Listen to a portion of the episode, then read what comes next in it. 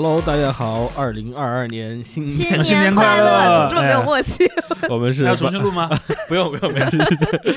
咱们就是巴别塔词典，嗯咱就是这个样。这这是有时差的。OK，我是主持人杨天怡，Hello，我是狗阳成。哎，我是朱熹。今天算是我们新年的第一期，然后哎因为耶其实呢，大家也都是在过节了，所以我们嗯就简单的已经。上班了，对对，已经 哎，已经上，但之前嘛，大家处于嗯这个节日气氛中，所以嗯大家今天就轻松一点，没有什么特别核心的内容。我们嗯主要是就想看一看过去一二零二年一年我们发了这么多呃三十期节目啊，其实哇！正正的三十期加上两个特别集，应该是哇。三十二期，所以嗯。挺多的。因为其实虽然咱们是六月才开始发的，但是咱们是从大概一年前，开始录的，对呃一20其年11实对，应该是在二零二一年的年初，二零年十一月，呃，二零年十一月嗯就对有了。对，然后对。二零二零二一年年初也录过一些对，当然后来上线时间会晚一点。对对对所以在我们的某些在盛夏播放的集里，会听到说春节 要来了，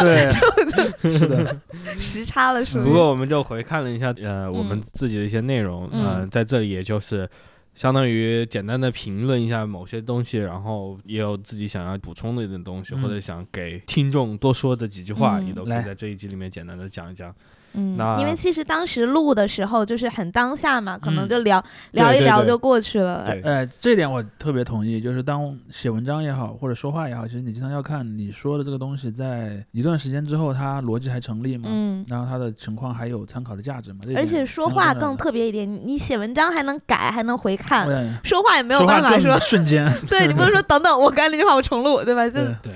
嗯，那我就先开一个，开开开，开。好。其实其实这个有很多听友也跟我提过啊，包括无论是在评论区还是在我们听友群里面，就问我们有没有专门讲这个 meme 的集，嗯，然后他们有啊。对对，我，知道有。你先让天宇说啊，你先说，对，就是我我会嗯。把大家指向我们的这个第四集所谓的这个象形文字的复兴啊，嗯。大家是不是在用图片来替代我们的语言？嗯，其实这个用这一点来专门来概括 meme 是不充足的，虽然大家可能问我的这些人也更多是想谈这些图片梗，对。嗯。但是实际上这个我到后面录的那个节目之后，我这段时间有读了另外一篇文章，嗯，那篇文章是在讲行为作为一种 meme，然后比如说呃举个例子呢？他举例的是这个智利啊，在今年上半年的时候，夏天的时候，应该七八月份吧，还是五月份，爆发过一些等一下那边是冬天，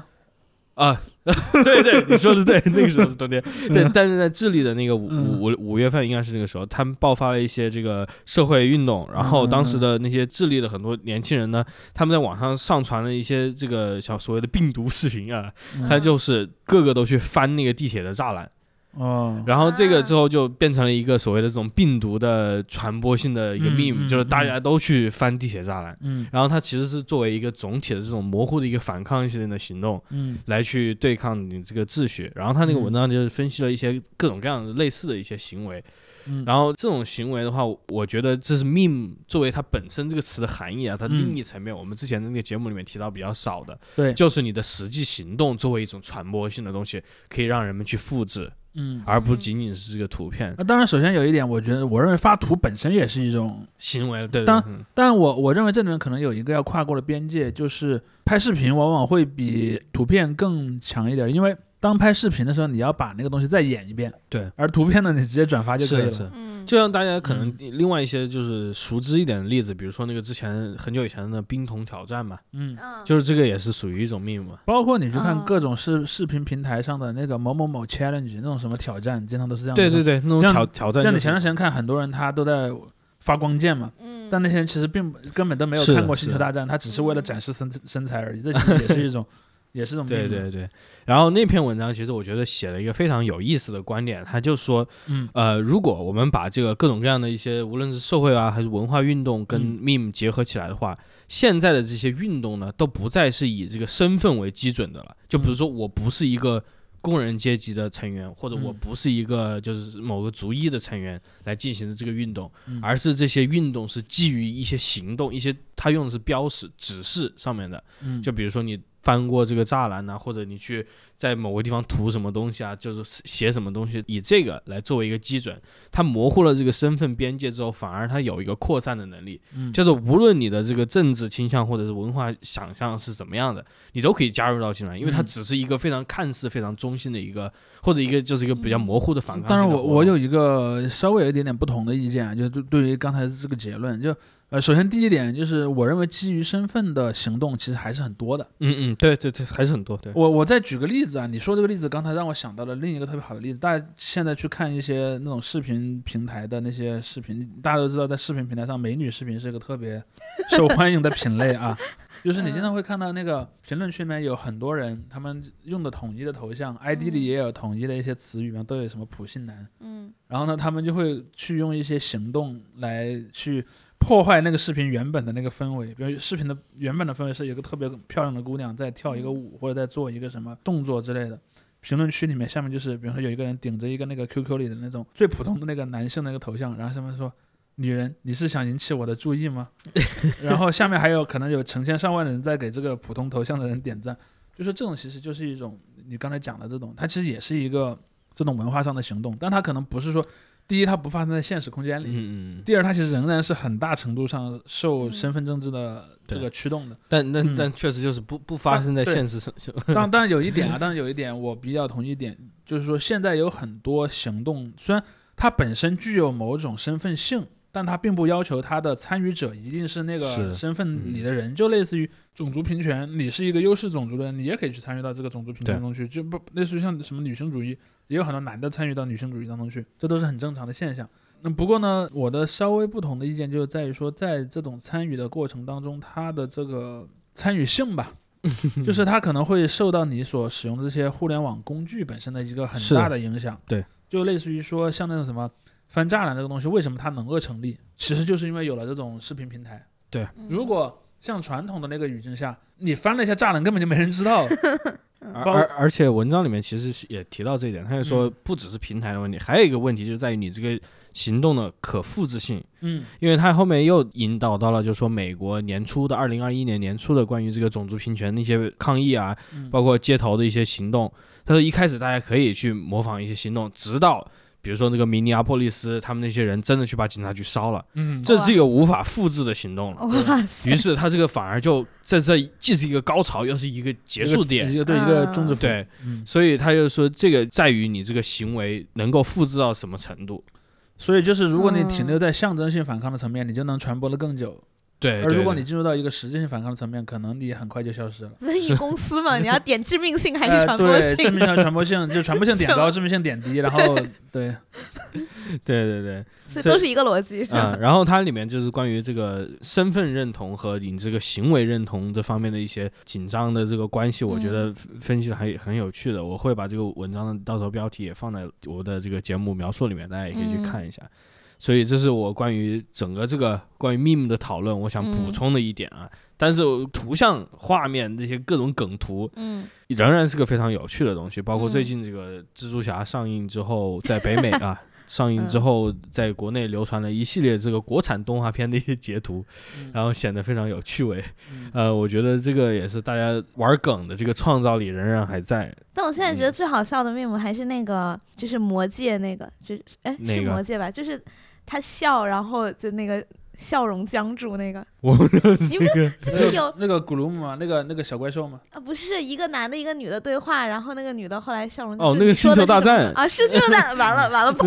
暴露了我没看过的这个是星球大战就我觉得那个好好笑。对对，那个也是来自外网的一个梗图了。但就是图片的这方面，我觉得举这种单个例子的话，大家可以举很多很多，这个都不用说了。所以也许到我们后面有一天哪一个梗图就真的很出圈或者怎么样的时候，我们可以再回顾一下这个话题。嗯。嗯，OK，我有一个，就是其实咱们之前甚至就上上一期也说到，就是说那个宅这个群体，就是总体来说吧，广义上的宅这个群体，就是很不自信，导致他们有攻击性这么一个现象。呃，就是因为我看 B 站比较多嘛，然后我自己也是个 UP 主，我就发现一些 UP 主大家会标榜他们学历高这件事情，就其嗯实他们也。不是学习区的 UP 主，其实就是不自信。对，就是你嗯像，比如像老番茄是复旦的嘛，然后他是还是保了复复旦的研。嗯其实他和复旦有关的视频，只有他毕业的时候发的那么一个视频，嗯但是呃，那个视频确实是点击量很高，那个之后他就成为了 B 站一哥，但是现在不是一哥，现在一哥好像是罗翔老师吧。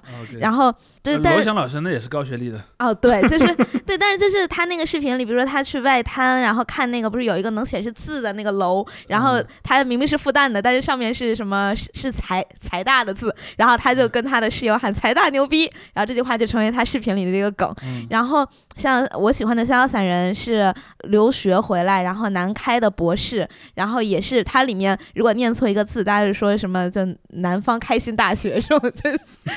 就就像个文盲一样，这种。就大家会把这个说成好像是让他们更值得被人喜欢的一个点，虽然这件事情和他们本身的视频没有关系，但这个之后像呃老番茄他是复旦学历啊什么，这个时候大家都还很开心，但是有一个转折点让他这个成为他的黑点，就是他。是五四青年，他被评为了五四青年。嗯，然后这个可能对有些人来说就有点过了，就是他不是他自己学历的一个 对，然后就开始扒说，比如说他高中做的视频里面有说东莞，就好像是你知道就那种，OK，然后还有什么说女性就是开一些女性的玩笑，或者是开一些比较看黄片啊这种比较恶俗的玩笑，然后就有很多人就说他不好，然后说他不配得这个奖章什么的，就开始扒他。然后我就觉得这个风向好像一下子就变了，所以这也是好像他们想用他的高学历给他赋予一个正面的价值，但是你这个价值到了一个点之后就不行了，那种呃感觉。这个我觉得可能跟一些群体的这个心态有关。嗯我我觉得呃我们上一期也聊过这个问题，对对对就是一些由男的这些游戏玩家，包括是这些电竞迷构成的嗯圈子，他经常会有这么一点。首先第一点，他由于自身的被他者性，他是需要、嗯希望被认同的，嗯但他又不希望自己的群体中有一个人太过的被认同，因为这里嗯面有一个很好玩的边界吧。那我觉得在女性的圈子里，可能这一点相对没有那么明显。在男嗯性圈子里面有一点就是什么呢？男性的社会属性，就是社会加给男性的属性是什么？你要有竞争性，而有竞争性的人是不能太服从的。嗯就是比如说，我老是去拿那个有一些带有很强的官方意味的奖，可能拿一两个我能理解你，你去拿一两个我能理解你，嗯你这个是为了自保嘛？嗯你要老去拿，你办公室里面放了什么十几个这样的奖状，我就会觉得嗯，你是不是已经迈过了那个就是演员的那个边界了？你开始真的相信那个东西了。当你真的相信那个东西的时候，你就失去了你的对抗性，而失去了嗯对抗性，在这种男性的文化氛围里是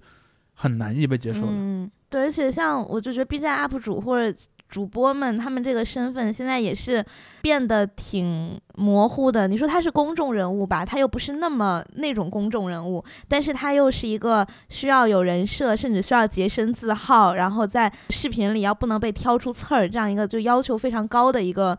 角色，所以我觉得 UP 主这个身份现在也是挺微妙的一种身份，我觉得这个可能跟粉丝心态也有关啊，就是泛圈化嘛。就是你作为一个粉丝，你会要求你粉的嗯这个人是个完美无瑕，所以就是你作为粉丝个人嗯才是完美无瑕的。你这个偶像如果出现了瑕疵，偶像的问题相当于我的问题，嗯我的问题，对对对，他不是个神学问题。就咱们之前也有聊过嘛，就是什么他是的是的三个身份合合一什么对对对，你说的，所以他有一种极具严苛的要求，多多少少也是一个自我这样的一个投射嘛。是的嗯嗯，所以是就是我在看 B 站 UP 主的时候，然后我觉得像今年有好几个所谓人设崩塌的，有那种一直。呃，就是给自己单身恐女人设，结果被扒出有一个女朋友这种，然后还有或者好像也有，就是那种什么独立女性，最后发现什么对对是对几个孩子的妈都懂。对，然后就这种，我觉得他当时给嗯自己这个人设可能是为了节目效果，是为了吸粉。那你这个怎么说呢？我觉得是分不清演员和生活的感觉。嗯。哎，那这也是我就常嗯。常逛 B 站的一些那小心主播嘞，得。主播就是他可能就是要走在这个模糊的钢丝线上，因为嗯。因为说到这个，就想说起我想说的点了，就是嗯。我们今天也聊过什么吴亦凡啊这样的一些嗯。一些事儿。我觉得这里面其实有一个有一个点是和过去的一些娱乐行业的一个比较显著的区别吧，就是嗯。比方说六七十年代、七八十年代的娱乐娱乐圈是什么呢？就绝大多数娱乐圈的受众，比如说嗯。听音乐的人、看电影能看电视剧的人，他没有办法那么全天候、高强度的去监控这个对 for 的对象。对，只有极少数的人，比如说那种家里特有钱，嗯就那种私生饭，对吧？我跟着他去追，也有那种私生饭也有，嗯但是肯定是不多的。嗯但是呢，这个社交网络这件事儿呢，就使得这些明星的这个生活就失去边界了。嗯就类似于说，他即便自己不上传微博，也有那种专业跟拍的人跟着他每天拍，每天去嗯，每天去把他的生活发上网，这就导致了一个问题，这就是产生了三个人。嗯。第一个人是他自己，他真正的自己；第二个人呢，则是他在那种作品中所演出的形象，比如嗯。他演了个电影，电影里有个角色；演了嗯。电视剧，电视剧里有个角色，或者他唱了一首歌，那个歌里他自己是个角色。嗯。如果说第一个真实的自己是自己，没有人会争议；然后作品里的角色是角色，也没有人争议。但我要说的第三个地方争议就来了，嗯。就是他不在作品里，但也不完全在自己的生活里的嗯。那种时候，他算什么？比如说我在自己家的屋子里宅着，然后我也不拍视频不发，那这个过程中是非常私人的。但我一一出那个门儿，就有那些偷拍的人，嗯。或者说我我要我要出去工作，我上飞机机场有人拍，嗯。然后我在彩排的时候，彩排的时候有人拍，或者说我跟其他人在一起，比如说我跟另外几个朋友一起去去吃饭，又变成这样一个东西。那么这个时候就产生了一个很微妙的东西，他其实演的是一个自己的同名角色，嗯，就是在这个时候，那个人被理解为他自己，但其实也不完全是他自己，就像现在很多明星会上直播呀，干嘛对他会他会去在那个状态下，他其实有戒心的，嗯他会考虑到一些事儿去表达出一些去符合，就所谓营业，嗯 那、这这个这个词儿，我觉得那特别有有概括力贴切是吧？就他会去嗯营业。当他在一个完全放下自己的戒备心的时候，他是不会营业的。嗯但是他只要一出那个门，他立刻就会营业。而他营业的时候，他演的是一个和自己有同一个名字的角色。嗯但是粉丝们不这么想，嗯粉丝们会认为这三个人当中，那个演出作品的那个，我们还是可以嗯认为他不是他本人。嗯但是除了那个之外，另外的两个人都是他本人。嗯，然后呢，而且我还会把很高的要求投射到到他身对，上对。我觉得现在就是网络的道德要求越来越高，事情也就像就像前几年不就有个事儿，就直到今年，我有时候去看那些游戏直播里面，还有人在刷那个梗，即便那个游戏的比赛和这个人完全没有关系，也有人在刷这个梗，就是王源抽烟。啊 就可能，比如说你可能在看一场比赛是什么，比如说 IG 打 FunPlus，然后嗯。场上十个选手，甚至没有任何人一个人认识王源，嗯。这个游戏项目本身也跟王源没任何关系。嗯。那弹幕里可能偶尔还会飘过几条刷那个嗯。王源抽烟的这个这个弹幕，你会看到这里面有一个东西很好玩。第一个点是有一些粉丝本身就特别喜欢把极高的这个道德标准加注于他 for 的这些对象身上，这是第一种人。第二种人呢，我不是粉丝，但我会用这个要求去要求他们。比如说，嗯我就是那种职业挑刺儿的，嗯，直接在网上去引战的人，然后我就经常说，哎呀，王源抽烟。其实你看，其实王源的粉丝里面好多人没有那么在意这个问题，但是老是提这个事儿是什么呢？是一帮讨厌他的人，对。对吧？就他粉丝顶多是觉得你不该在室内抽烟，这确实是，我我其实认错就我好了的我的观测是，大部分的粉丝对于明星的私德其实是宽容的，嗯，他可能会有一些所谓雷点，对粉，比如说粉粉丝其实是，对，比如比如说我是以女友的心态在粉这个男明星，他谈嗯恋爱了，我真的是完全无法接受，我肯定嗯会立即脱粉。但除了这个之外，我其实对他容忍度非常高。嗯比如说他可能有一些经济上的不好的行为，或者说他言论上出说嗯曾经说过一些不太合适的话，嗯我都觉得不是他的大问题，嗯我甚至还会帮他去辩护。但是有另一种人是什么呢？另外一种人是我不粉这些人，但是我故意就是要把事儿搞大，我就是那个看热闹不嫌事儿大这一。般是路人或路人黑，在这个领域嗯会、但会更要求但你会发现有一个很有意思的现象是，有很多粉丝他会认为这是不是别家的粉丝在搞我们？嗯其实不是的，嗯其实别家粉丝他往往可能也没有那么强的动机，可能往往是，那我认为有一个最最可能的情况是什么呢？是一个对家粉丝呢把这个线索放到了一个广场上，嗯，然后被广场上过路的这些 嗯，就是看到谁我都要去释放一下恶意的人给捡到了，对，就类似于王源抽烟那个事儿，我我我我相信啊，很有可能是一个和他持对立立场的，比如说一个粉丝拍到了，因为你想路人黑是不会去专门跟着明星拍的，嗯跟着明星拍的人往往是和这个圈子是有很强交集的。嗯但拍了之后呢，把它发到网上去炒作成一个话题的，有可能就不是对立粉丝的人，嗯或者对立粉丝不具备那么普遍的能力，但他给了这个具有普遍能力的群体，也就是这种有着一种抽象的、单纯的恶意的这些过路人，给了他们一个东西。他就是我每天不去损两句别人就不开心。那么今天是谁的被我损呢？我去搜一搜，哦，原来有这么个事儿，我就损他两句。我我最近对就是互联网整个这个道德标准有个很绝望的感受，就是因为呃，我之前一直就是我是在追《康熙来了》这个节目的人，嗯我当时看的时候，我是觉得哇，就每个人都很可爱、很活泼、很生动，嗯有妈妈，然后有老婆，有什么就就大家的身份都很多样，然后会嗯讲糗，会讲做得好的事情，也会讲糗事或者什么，就都很有趣。然后我最近在 B 站重看这个《康熙来了》。你看弹幕里很多人就在骂，就对，就你随便说一个什么，然后弹幕就是你是人渣，你不配当妈妈，你你不配结婚，你为什么这样？我心想不至于吧，就是因为其实你有没有意识到一件事儿，就是说《康熙来了》当年之所以在两岸三地都这么受欢迎，嗯有一个很大的因素就是他其实把那个东亚文化下人们那种有点虚伪的那个面具给摘下来了。嗯他会让人觉得什么呢？比方你是个明星，嗯你上《康熙来了》去讲你年轻时候还没有成为明星的时候谈恋爱的什么事儿啊，嗯，没有人会因为这个事情去审判你。在当时那个语境下，就在十年前、对，十五年前那个语境下，那现在就会。包括前两天王力宏那个事儿也是，王力宏嗯这个事儿出了之后呢，就会有人去说他当年上《康熙来了》说过什么嗯什么什么，对对对说明这个人老早就不是个好人了。然后，但我觉我看过一些这样的事，嗯我觉得有点牵强。嗯，但是这个就说明了你刚才说的那个问题，就是人们看这些东西的时候的这个心态和标准心态已经不一样。他需要你是是个全天候的圣人。你就像他有个妈妈说，她当时把孩子弄睡了以后，她就去洗碗，然后那个小孩子一个翻身就从床上滚了下来，我觉得是很正常的事情。我小时候都这么滚过。对呀、就是你 难免。然后还有什么，比如说呃，老公以前是明星，结果现在老婆也成明星，然后大家就是从找老公拍照变成了找老婆拍照，然后这老公就有点就就不高兴，就是就就这很正常啊。我觉得很正常的心理，然后就说什么你就见不得你老婆好，你就是怎么你就不专心当一个妈妈什么的。嗯我说这都怎么了？现在的人，我真的超绝望。我每天看那个弹幕，但我我我我稍微有一个看法，就是这帮人的恶意可能也没有那么强，嗯，就是他可能说一句也就忘了，就是嗯这些人是那种只有五秒钟，记忆的食人鱼，嗯就他老是想去咬个什么东西，不咬他不舒服，但是呢他咬完也就忘了。嗯但可能你看到是什么呢？你看到的就是曾经有这么一群食人鱼游过的那个现场尸体，所留下的影像，嗯，然后他们可能自己都已经忘了自己说过电话。嗯然后就也有一些硬杠的嘛什么的，我就，唉，反正是我希望大家，因为毕竟我们节目是一个建立于网络的平台，哎然后聊网络的，我希望大家都心态宽容一对点，我对我们也 是，，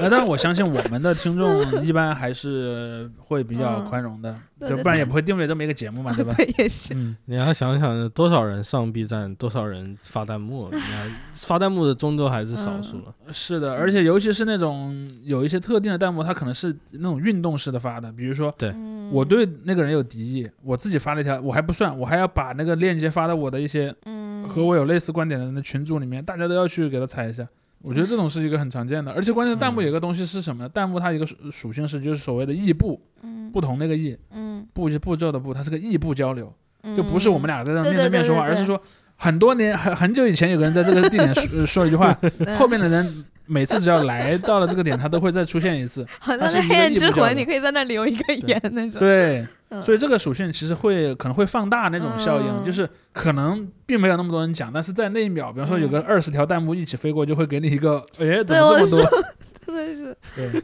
太难过了。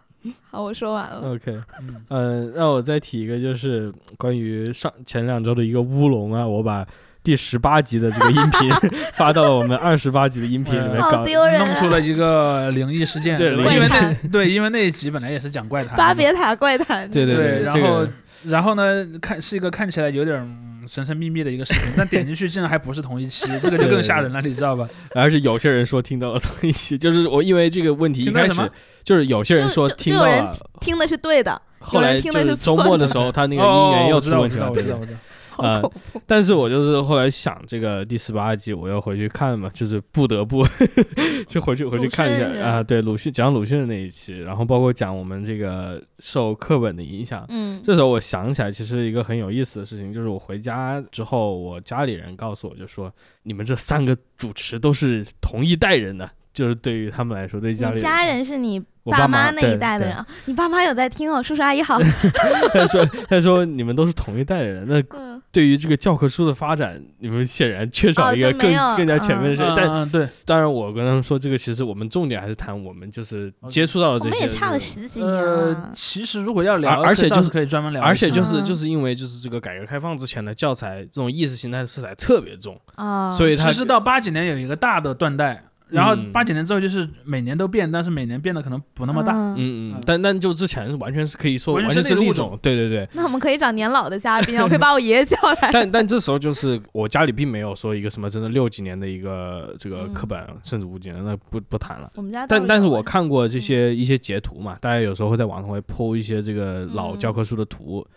然后那些图里面就是我们会看到一些非常久违的，在打引号久违的政治性的话语嘛，就是说数学题之前给你来一个啊 语录。对对对对对。对，然后然后这些东西我觉得看了也也挺有意思，因为那是一个完全不同的一个这种所谓的意识形态的有，我以前好像看有人做过那种开箱，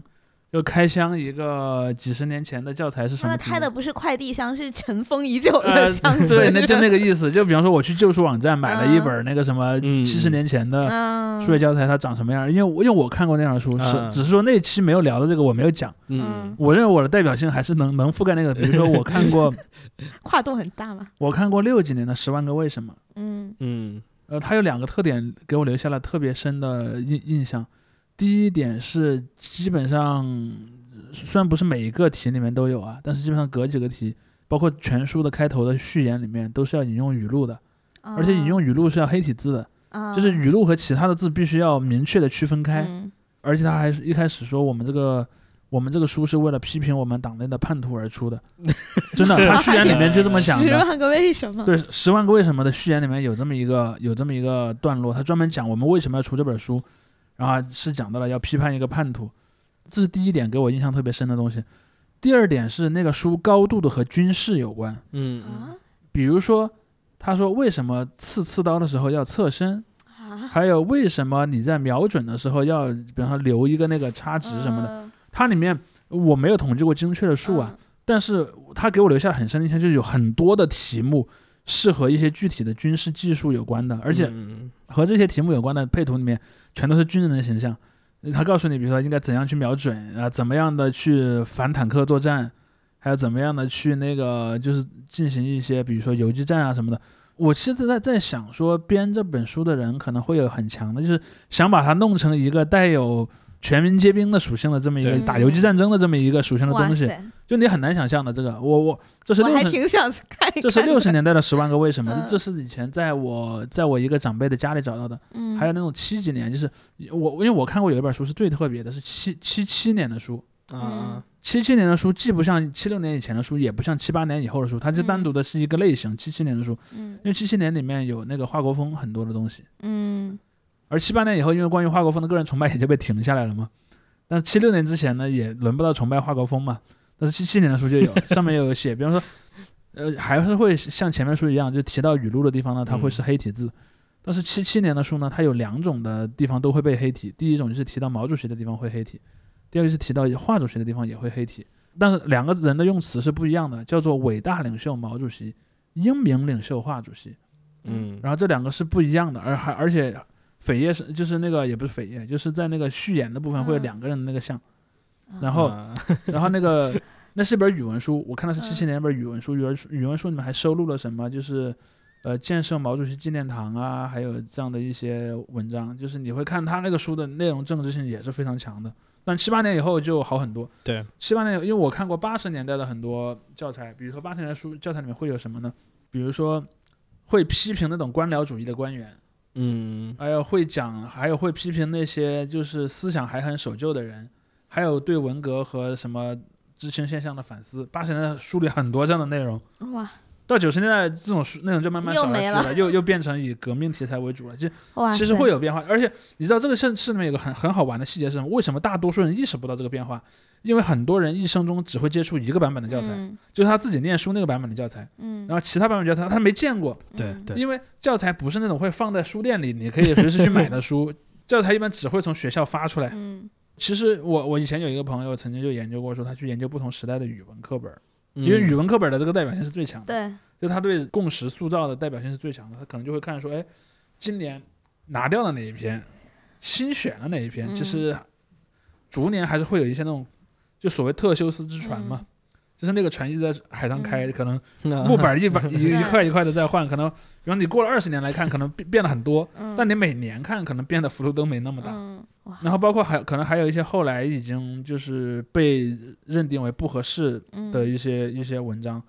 早期还有，后来可能在某一年之后就静悄悄的就消失了，嗯，这么很多的。嗯，这让我还想起来一个问题，就是关于课本一方面的，因为结合到一些最近网友老是会提的一个吧，包括老网友喜欢讽刺的，就是所谓的这种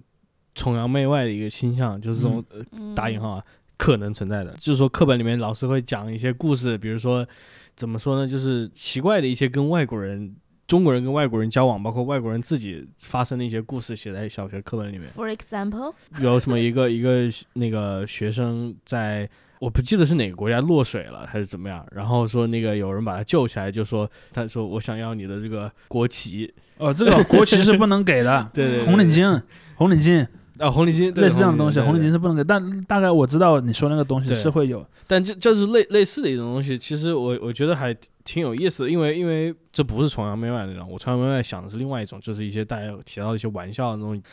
你说的其实那个很多可能是英语教材里的一些梗，或或者是后来的梗，后来嗯可能更多网络梗，但就我在想那时候的课本对我们塑造的，就是对于嗯。外国的这个印象。对，对，我觉得得这个还是挺不能说根深蒂固吧，但是给我们打成了一个基准，以至于到后来之后产生了一个会产生一个反差，因为在语文小这个课本里面，外国人都呃也不说都坏吧，但是都是他的无论是他文学，他都会提到就是有好的一些人，然后他总体的这个基调就是说有好的一些人再去做了一些事情，他包括嗯。他进入革命文学年代的时候，嗯。他就会说，哎，比如说白求恩这样的故事，对对对，他他们就是有一个这种好的形象在这里，然后到随着这个教材的进一步深入，包括进随着大家更加一步就越来越进入这个舆论场之后，就会发现就会有一个非常大的反差，就是原来外国其实是在有些地方是个非常差的地方，有些人是非常差的人，嗯，然后给中国造成了什么样的问题。于是我觉得这个我觉得可能有有，我个人观点可能有另一个问题，就是因为这可能跟科目有关。如果是语文课本，语文课本里面出现的人可能是具体的人，嗯具体的 case，这种一般是比较好的。但如果是历史课本或者政治课本呢，它出现是作为群体性的人，是失去了这个个人性的，对，一般会更坏一些。举个例子，比如说可能。因为嗯历史课本就会告诉你，比方说西方人是侵略者，嗯嗯嗯，但可能如果是语文课本呢，他会告诉你有一个具体的西方人是个好人。对他，其实我嗯我刚才其实已经脑袋有点糊，没有想到嗯这个例子啊。例子就是很简单的那个什么达芬奇数鸡蛋的故事啊，然后那个贝多芬弹月光的一些故事啊，还有什么？好像是爱因斯坦还是谁给什么做手术立两个镜子、还有那个什么的。那个两两铁球同时落地的这个故事啊，等等，嗯他这以前都写在这些伽利略，对对写在这些课本上。其实他就是给你一个这种，他包括那些插图画那些伟人都还画的挺 挺嗯挺俊的，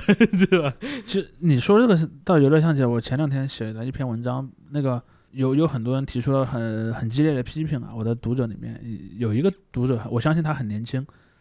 他的那个留言让我印象特别深刻。他说什么？那些老狗，他用了一个类似这样的词，反正攻击性还有点强，就是说能够随便骗年轻人的时代已经一去不复返。他举了个什么例子呢？他说九十年代都说什么那个呃书上都说，哎，日本的小学生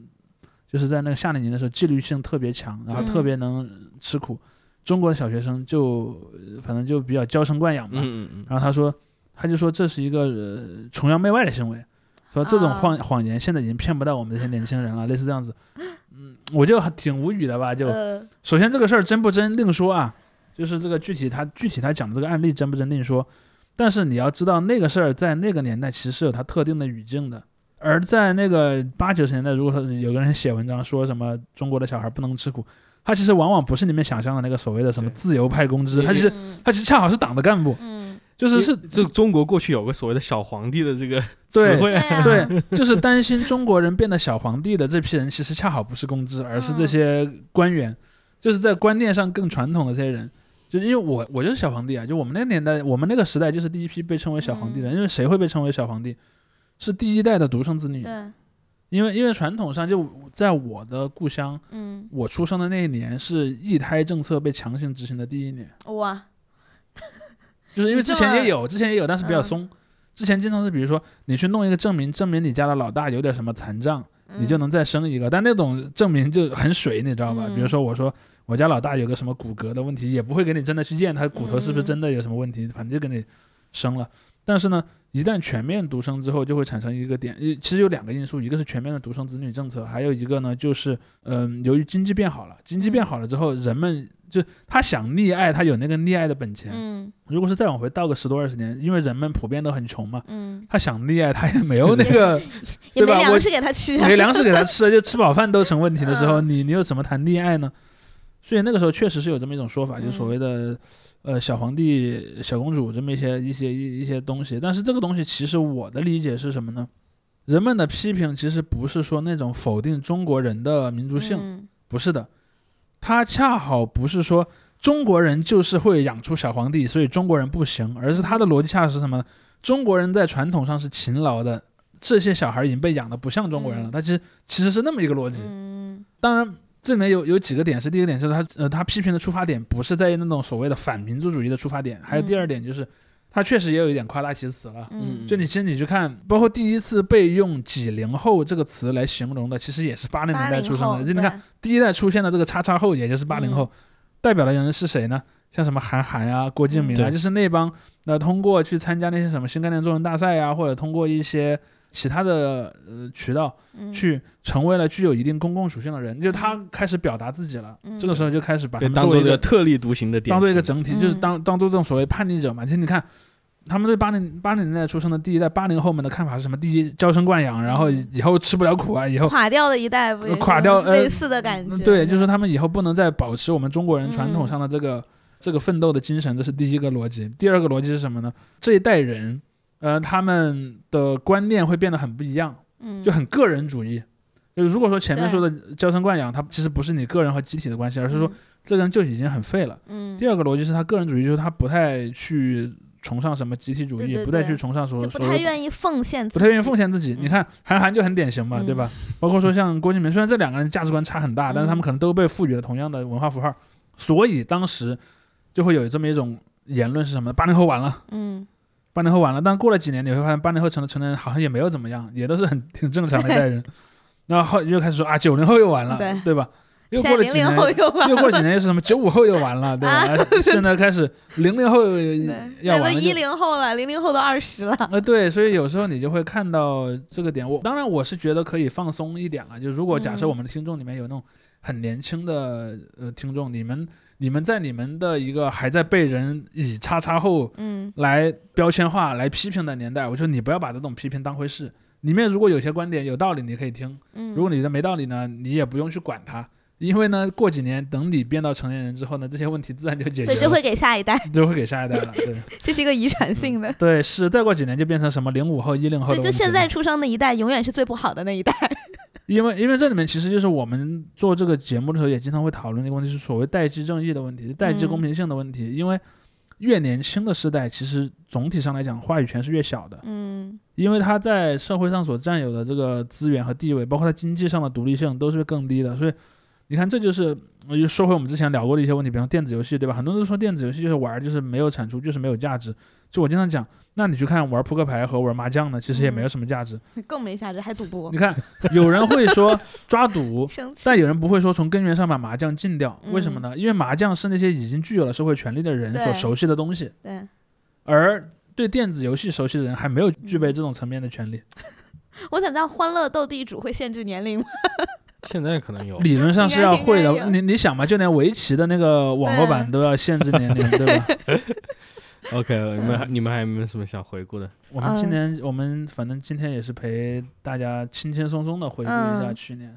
因为就大家也可以再看一下，因为可能就不同听众是从不同期入坑的。对，哎，说入坑会不会有点太抬举自己的感觉？是入坑，是是入入坑，是入坑。啊，所以大家可以去回顾一下我们以前聊的各种话题，然后我们还有比较通识性的那种期，是吧？对前两期，对然后反正如果说还是个跟以前一样如果大家有一些感兴趣的，或者说觉得有一些趋势性的东西